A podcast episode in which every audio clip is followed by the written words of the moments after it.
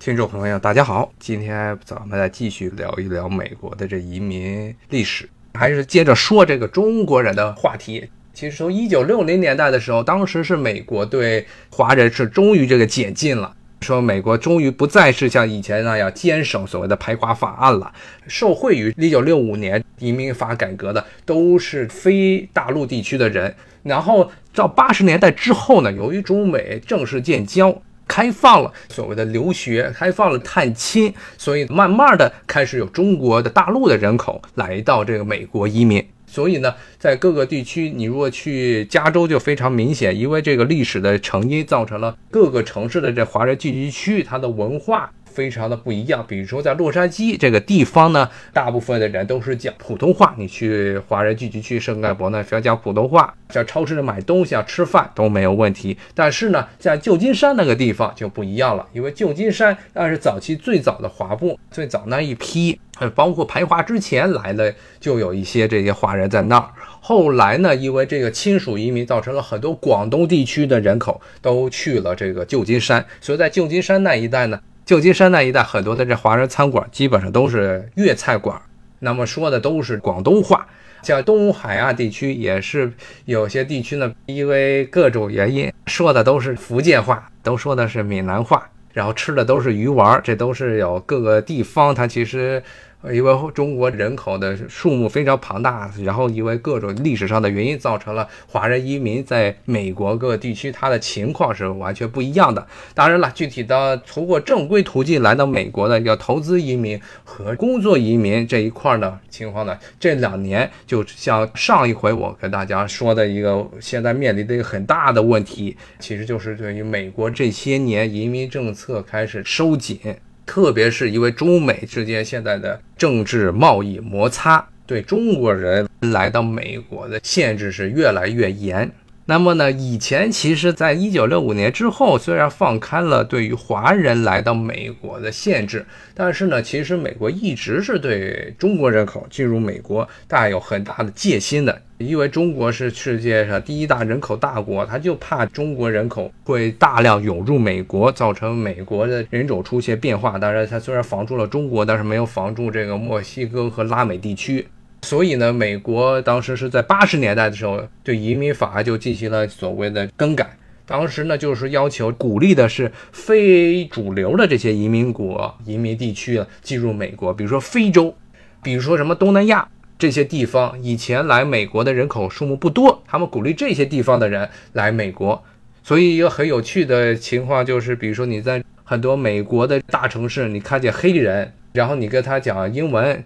但是他说的都不是这个标准的黑人英语，他说的都是带着非洲口音的啊，黑人英语。像现在尼日利亚。在美国就有大批的移民，这是以前因为尼日利亚不属于主要的这像美国的移民国，但是就受惠于美国在八十年代的移民法案的改革，他们就是限制像中国这样的人口大国向美国输出移民，当时鼓励所谓第三世界其他欠发达地区向美国这个移民。所以呢，中国人口其实以前从八十年代开始就受到了很严重的限制，这也是为什么后来咱们九十年代啊、零零年代都削尖了脑袋想来美国。对，不光是说这美国的入学的门槛，大学入学门槛有多么麻烦，而其实最重要的一点就是，美国一直是对中国的来美的人员有很强的限制，他们不鼓励中国人来到美国。然后呢？由于近些年的这个移民政策的收紧，又造成了另外一个严重的问题，就是上回说的工作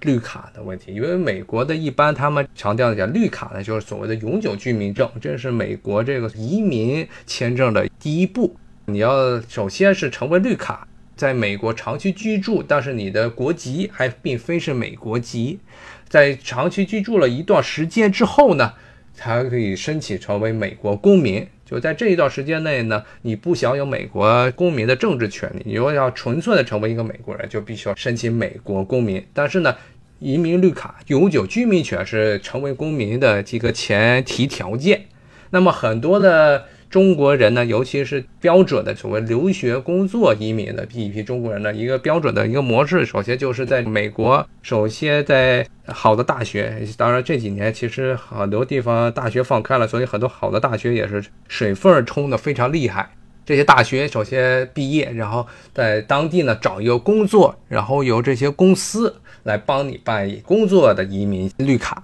这是大部分中国的处于正规途道，除了那些特殊渠道，以及包括了所谓的亲属移民之外，大部分人没有任何背景的人想来美国的一个主要的途径。但是呢，由于这两年美国对于工作绿卡的一个改革，一开始呢说是要限制这些工作绿卡的输入，然后呢，由于印度那边的游说团体的游说，而且肯定是给了国会议员很多的好处，造成最后呢变成了一个非常奇葩的局面，就是他们变成了先不发放新的工作绿卡，而是呢优先考虑以前积压下来的那些还没有批准、没有批过的这些工作绿卡，变成了这么一个情况。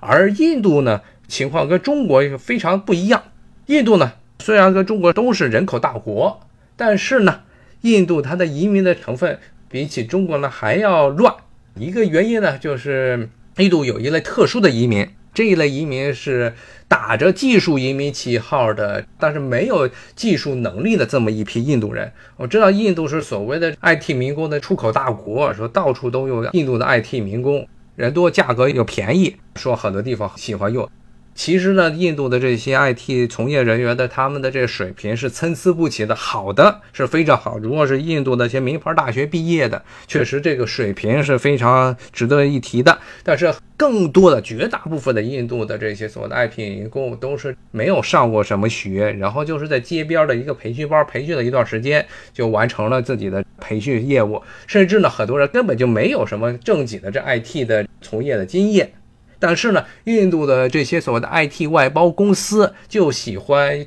打着这种技术与民意的旗号呢，往美国这边输入这一类的低素质的，或者是根本没有 IT 经验的这些人。他们很多人就是把印度的这些所谓的印度 IT 外包企业呢，他们在美国设一个点儿，名义上是说通过这个点儿向美国的各大企业啊输入印度的合同工，但是呢。它实际上所谓的 IT 人才输出公司呢，其实真正的都变成了二道贩子，移民的二道贩子。只要你给钱，他就想办法把你弄到美国来，然后弄到美国来之后呢，由这些公司来向美国的移民当局申请工作绿卡，变成了一个移民中介，打着技术人口输出的名义，但是你给钱就可以做。所以呢，每一年。通过这种途径来申请工作绿卡的印度人的数目是非常庞大的。以前美国的移民当局是知道这个情况，所以对于这一类的工作绿卡，它的办理的速度是非常的慢。但是呢，由于这两年